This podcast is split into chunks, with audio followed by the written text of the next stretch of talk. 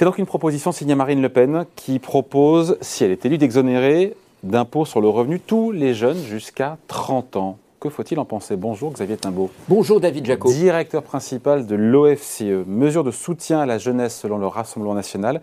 Est-ce que c'est une bonne idée ou pas? La jeunesse qui a payé un lourd tribut dans cette crise, donc euh, d'exonérer d'impôts sur le revenu jusqu'à 30 ans tous les jeunes. Ah, moi j'ai pas compris ça, euh, ah. David. Oui, alors bon, j'ai un peu cherché la source. J'ai trouvé un, tract en fait euh, qui s'intitule P fiscal.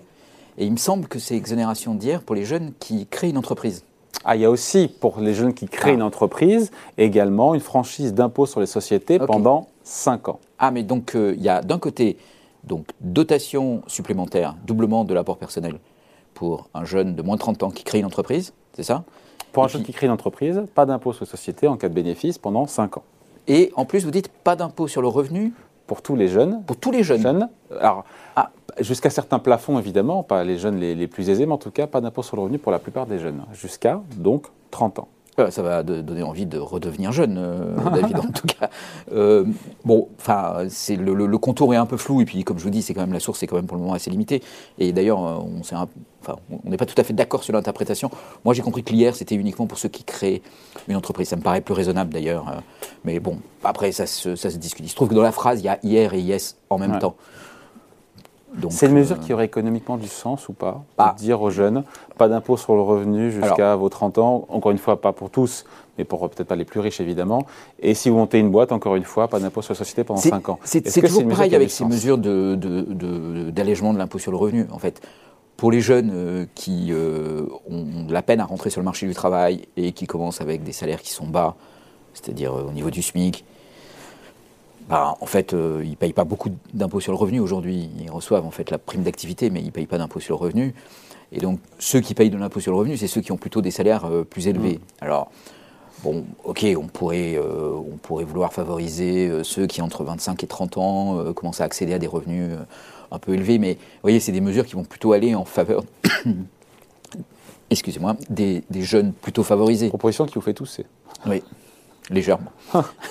Donc, bon, il, faut, il faut regarder le, coût exact, mais c'est un coût qui est probablement relativement élevé. Bah, 2 milliards d'euros par an, selon le, Rassemblement national. 2 milliards d'euros Pour des effets redistributifs qui sont euh, assez discutables, parce qu'en fait, ça va surtout profiter à, des jeunes qui gagnent beaucoup d'argent. Alors, c'est très bien qu'ils gagnent beaucoup d'argent, mais pourquoi, euh, à 30 ans, ils, se mettraient à payer l'impôt sur revenu? Pourquoi ils n'en payent pas avant? Ces jeunes qui gagnent beaucoup d'argent sont souvent aussi ceux qui ont fait des études. Ils ont déjà eu des études qui étaient euh, financées par euh, la redistribution et par euh, l'impôt sur le revenu. Bon, et donc ça, ne touchera pas les jeunes effectivement qui rentrent sur le marché du travail et, qui ont des salaires plutôt bas. Voilà, et je suis pas sûr que ce soit ce soit pas vers cela qu'il faudrait plutôt accentuer la redistribution. En tout cas, quand on parle de RSA jeunes, on ne pense pas du tout à ceux qui payent des impôts, on pense plutôt à ceux qui n'en payent pas et qui n'en payeront probablement pas avant l'âge de 30 ans. Donc donc là, il y a un petit il y a un petit souci de, de ciblage euh, bon, après, l'impôt sur le revenu, et dans une période électorale, c'est jamais un, c'est, un impôt qui est très impopulaire. Euh, donc, quand on dit, bah, je vais, euh, je vais exonérer C'est pour s'attirer la, voilà, les faveurs de la jeunesse? Ça peut attirer les faveurs de la jeunesse. En plus, on sait aussi qu'en matière fiscale, les gens surestiment leur leur potentiel fiscal en quelque sorte, enfin, ou en tout cas surestiment les impôts qu'ils pourraient être amenés à payer. Donc peut-être que beaucoup de jeunes pourraient se dire euh, ah bah oui mais évidemment je vais payer des impôts sur le revenu de l'impôt sur le revenu avant 30 ans avant de se rendre compte que en fait euh, non il ne va pas en payer probablement euh, avant 30 ans donc il y a un petit malentendu qui s'installe parce que tout le monde pense qu'il va pouvoir bénéficier de la mesure. D'où le coût de cette mesure sur le Rassemblement national à 2 milliards d'euros par an. Voilà, d'ailleurs, ça ne vous aura pas échappé, dans le même tract, il y a aussi une petite mention sur, sur faciliter les transmissions entre générations par une réforme de la fiscalité euh, de, de, l'héritage, des transmissions. Bon, on ne sait pas trop ce que ça veut dire, mais probablement ça voudrait dire des exonérations, là aussi sur les, sur les transmissions euh, anticipées probablement. Bon, mais c'est déjà des choses qui existent, et en fait, 80% euh, des patrimoines payent déjà très très peu de, de frais de, de, transmission. Donc ce genre de mesures bah, ça va rien faire pour euh, la classe moyenne parce qu'elle est, elle est déjà, euh, elle est déjà au taquet en fait mm. sur. Et un jeune qui crée sa boîte alors, qui crée sa boîte qui est exonéré d'impôt sur la société pendant 5 ans. C'est pas mal sur le papier, ça, non? Sur le papier, c'est très bien. Après, euh, vous voyez, ça pose tout un tas de problèmes. D'abord, créer une, entreprise, c'est une opération juridique. C'est pas une opération économique. Donc on risque, si on met en place ce genre de mesures, de voir fleurir des créations d'entreprises qui sont un peu factices, dans lesquelles vous allez mettre un apport et attendre qu'on double cet apport. Puis ensuite, vous verrez bien ce que vous pouvez faire de l'argent. Mais peut-être qu'avec l'argent, vous allez dire, tiens, je vais acheter un appartement que je vais me louer à moi-même ou à quelqu'un d'autre. Donc c'est une entreprise. Il y a une façon de contourner. Non, l'objectif, c'est pas de faire ça. Hein. Ben, l'objectif, c'est pas de faire ça, mais à ce moment-là, quand on veut empêcher que l'on fasse ça, euh, c'est un peu plus compliqué. Alors, par exemple, il existe un dispositif qui s'appelle, euh, euh, pour les sociétés, les jeunes sociétés innovantes. Alors, c'est pas des sociétés de jeunes, mais c'est des jeunes sociétés et qui sont innovantes, donc qui acquièrent un label qui les qualifie comme innovantes. Donc, ça suppose un examen un petit peu de ce qu'elles font et qui à ce moment-là les exonère d'impôts sur les sociétés.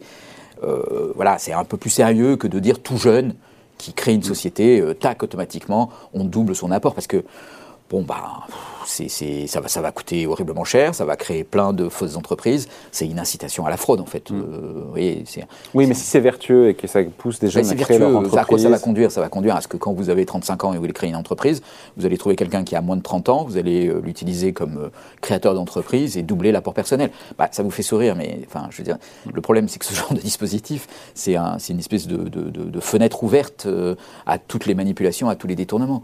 Donc euh, voilà, favoriser la création d'entreprises, favoriser euh, l'émergence d'activités, d'activités innovantes, euh, favoriser l'entrepreneuriat pour les jeunes. Mais ok, tout ça c'est des choses qui sont très très bien. Mais vous voyez, on a déjà des systèmes qui aident les chômeurs en création d'entreprises, en leur permettant de continuer à toucher leur allocation chômage pendant un certain temps. Donc, enfin, tout ça sont des systèmes qui se rajoutent, qui derrière il n'y a pas des pare-feux qu'on peut installer pour éviter justement tout, bah, euh, euh, contournement ou je, pense qu'en la matière, on a fait beaucoup, en fait. C'est ça le problème. Voilà. Donc euh, aujourd'hui, le risque dans une campagne électorale, c'est qu'on propose des choses qui sont au-delà des pare-feux, comme vous les appelez assez justement. C'est une jolie expression. Donc qui sont au-delà des pare-feux et pour, pour essayer de montrer que bah, les pare-feux, ils, empêchent la fraude, mais ils empêchent aussi le dispositif de fonctionner et que vous êtes plus malin que tout le monde et que vous allez avoir un, dispositif massif qui d'un coup d'un seul résout ces problèmes. Mais très honnêtement, la, la préoccupation d'aider les entreprises, les jeunes à créer des entreprises, les entreprises jeunes à se créer, les entreprises innovantes à émerger, c'est une préoccupation euh, qui, qui, est, qui est très ancienne, euh, très très ancienne, et qui fait d'ailleurs qu'on a des taux de création d'entreprises un des plus élevés du monde euh, en France. Donc pas besoin d'un dispositif comme ça de plus qui serait voilà, contourné. généralement, quand vous lisez les rapports sur ces questions, ils vous disent en fait le problème c'est pas tellement de créer des entreprises parce qu'on en crée beaucoup, c'est de les faire grandir. mais c'est de les faire grandir, c'est mm. quand elles sont dans la phase de maturation, quand elles passent de 100 millions ou de 10 millions de chiffre d'affaires à 100 millions de chiffre d'affaires, c'est quand on veut aller dans des entreprises qui sont valorisées en bourse et qui sont plutôt des licornes. À tous les gens que vous invitez sur ce plateau, mm vous le dites à chaque fois, c'est ça le problème. Le problème, c'est pas j'ai deux copains, je crée une entreprise. Mm. Euh, voilà, on, sait aussi que ces, entreprises, euh, c'est des bonnes expériences euh, souvent de création et d'activité mm. et d'entrée dans, dans, le domaine de l'entreprise. Mais, mais derrière, pour avoir des choses qui, qui font de l'activité de l'emploi, bah, il faut d'autres C'est grâce à ces premiers échecs qu'on rencontre parfois après le succès, vous le savez. Oui, alors en, tout cas, enfin, le, diagnostic en France, c'est que sur la phase, euh, disons, de, d'amorçage, d'amorçage, de, de, on sait faire. de couveuse, on sait faire. Euh, le, vraiment, le problème, c'est une fois que le poussin est, est sorti de la couveuse, comment il survit? Et là, euh, on s'aperçoit qu'avant qu'il devienne une poule, c'est un peu compliqué. Jean-Luc Mélenchon, euh, transition sans transition, qui propose aussi, sans transition, qui propose aussi pour les jeunes, euh, puisqu'on parle des mesures encore une fois dans le cadre de, des débats de cette pré-campagne présidentielle, pour les étudiants et la jeunesse, une allocation de 1000 euros par mois. Vous en pensez quoi? Eh ben, j'ai écouté la proposition de Jean-Luc Mélenchon, enfin la façon dont il le présente. Bon, ça part d'un sentiment qui est plutôt, qui est plutôt noble. Euh, c'est des choses qui existent dans certains pays, par exemple euh, dans les pays du nord de l'Europe, le fait d'être euh, rémunéré pendant ses études. et c'est un moyen d'assurer l'émancipation. Donc, alors, et, c'est un moyen de, de mettre l'accent sur les études, c'est-à-dire que voilà, en disant vous faites des études, eh ben, on vous règle les problèmes matériels pendant la période où vous faites des études. Alors après, est-ce que ça coûte pas monstrueusement cher C'est ça. C'est quand on sort la calculette et qu'on prend le périmètre. Euh, la, méchante calculette, euh, ce que j'ai fait tout à l'heure. On est à combien on, a 2,7 euh, millions d'étudiants dans le supérieur, on a 600 000 étudiants dans, en lycée professionnel. 3 millions Ça nous fait 3 millions 3 étudiants, on donne 1000 euros par mois, on arrive à 40 milliards. Par, an. Alors là, ça fait beaucoup. C'est un demi-plan de relance. Voilà, donc ça fait beaucoup. puis c'est un demi-plan de relance par an. Tous les ans, oui. Euh, pas de relance, il est sur 5 ans. Hein. Voilà. Alors après, vous voyez, comment on fait dans les pays du nord de l'Europe? Bah, On finance ça par l'impôt avec des taux d'impôt qui sont relativement élevés. Mm. Bon, après, 40 milliards, ça c'est vraiment l'estimation euh, haute. haute c'est haute, que, haute fourchette, ça. Oui, on n'a pas. Euh, on, peut quand même mettre un certain nombre de critères. Peut-être que les lycées professionnels, c'est pas nécessaire dans l'équation. Peut-être qu'on peut aussi. durcir un peu aussi, c'est-à-dire quand on paye les étudiants, on peut aussi durcir pour les étudiants qui redoublent pour éviter qu'on ait des étudiants perpétuels. Donc ça, ça veut dire qu'il y en a un certain nombre qu'on va sortir du dispositif euh, pour mettre des dispositifs incitatifs à faire euh, des, parcours euh, dans lesquels les étudiants sont engagés et où ils réussissent. donc vraiment, il est favorisé là-dedans. bon, mais c'est une approche qui est... Alors vraiment, il faut recalibrer le dispositif et serrer tous les boulons pour passer de 40 milliards à peut-être, disons, 10 milliards. Mais voilà, ça c'est une, proposition euh, qui, a un sens. Euh, c'est une, une, vous voyez, dans les alternatives pour financer les études supérieures, il y a de dire on va faire des prêts euh, aux étudiants mm. pour leur permettre à la fois de payer les frais de scolarité et aussi de payer leurs dépenses de vie pendant leurs études. C'est la solution dans les pays anglo-saxons. On sait que c'est assez problématique. Euh, ça demande beaucoup, beaucoup de régulation, euh, parce que sinon les frais d'inscription explosent, parce que sinon les, étudiants se retrouvent surendettés. Et tous les bénéfices à faire des études en fait, sont capturés par euh, les universités ou par, ou par les banques. Ça, ça, se termine souvent très très mal parce qu'en fait il faut derrière mettre une garantie publique et racheter les trucs. donc en fait ça finit par coûter très cher, y compris aux contribuables. Bon, l'alternative c'est de dire bah non, on, on, a une éducation gratuite, de qualité, et on assure euh, le bien-être matériel des étudiants dans la mesure du possible, soit par une allocation. Il y a peut-être d'autres solutions aussi. On peut aussi dire qu'on va les loger à des coûts très très bas, euh, parce que c'est une grosse partie des dépenses des étudiants. Euh, on peut, voilà. Enfin, mais je, pense que c'est important de, de réfléchir à ce qu'on peut faire pour les étudiants sérieusement, parce qu'effectivement, on a bien conscience que dans le monde de demain, euh, des populations jeunes et formées sont indispensables pour plein de choses, la transition environnementale, la numérisation et la digitalisation de l'économie, qu'il faut des compétences, il faut apprendre, il faut apprendre à apprendre. Bon, voilà, donc tout ça c'est extrêmement important. Euh, il faut mettre l'accent dessus et le bien-être matériel des étudiants, c'est un élément important il faut le calibrer correctement. Voilà. Mot de la fin, juste, euh, je repense à cette euh, citation du président de la République sur le taux de chômage des jeunes qui date d'il y a quelques jours. Je voulais faire un sujet, on n'a pas eu le temps de le ah, faire. Comme quoi le taux de chômage des jeunes, qu'est-ce qu'il a dit que c'était quasiment au plus bas? Alors, il faut. Qu'est-ce qu'il a dit hein, ah, je, je, je, le président de la République sur le taux de chômage des jeunes et qu'en gros le bilan était bon pour. Euh, dans le cadre de son mandat Où en est où sur le taux de chômage des jeunes aujourd'hui en France? Alors, il, va, falloir que vous invitiez Eric Ayer sur cette question, parce que ah. c'est un, un, des sujets qu'il préfère. surtout un point très important, c'est qu'il ne faut pas parler de taux de chômage des jeunes, parce que le taux de chômage des jeunes rapporte les jeunes qui sont dans l'emploi à une population de jeunes, mais qui pour beaucoup sont étudiants. Et donc, ça donne des chiffres qui sont relativement élevés. Euh, oui, mais ça n'a pas de sens de faire ça en plus. Et donc ça n'a pas de sens. Donc en fait, il faut prendre par rapport à la bah population totale de jeunes.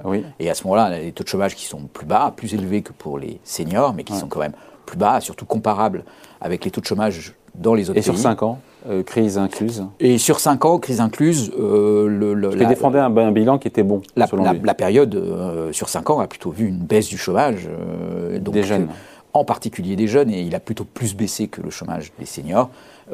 et la, bonne surprise, c'est que pendant la pandémie, en fait, le chômage n'a pas, n'a pas explosé, donc ça n'a pas compromis ce bilan. Et le plan du gouvernement Un jeune, une solution a pu aider? Eh ben, Le plan Un jeune, une solution a enfin, a probablement, enfin, et puis les plans d'investissement dans les compétences euh, ont pu probablement aider. Alors, euh, même s'il y a un petit effet euh, mécanique qui est que quand vous prenez des jeunes et vous les mettez dans l'enseignement, ils sont plus chômeurs. Vous les mettez en formation, ils sont mmh. plus chômeurs. Mmh. Donc c'est un petit effet mécanique, ça, ça, joue quand même un peu. bon, maintenant, normalement, c'est pas que simplement les sortir du les statistiques du chômage, c'est aussi leur donner une formation. Donc ça, c'est plutôt positif pour avoir un travail. Donc oui, un, bilan, euh, oui, on ne peut pas le qualifier de, mauvais. Euh, on n'est pas, on n'a pas épuisé le problème du chômage des jeunes, mais euh, clairement, il y a des choses qui ont été faites de façon positive là-dessus. Voilà, merci beaucoup. Explication signée Xavier Timbaud, directeur principal de l'OFCE et économiste. Merci. Merci David. Salut.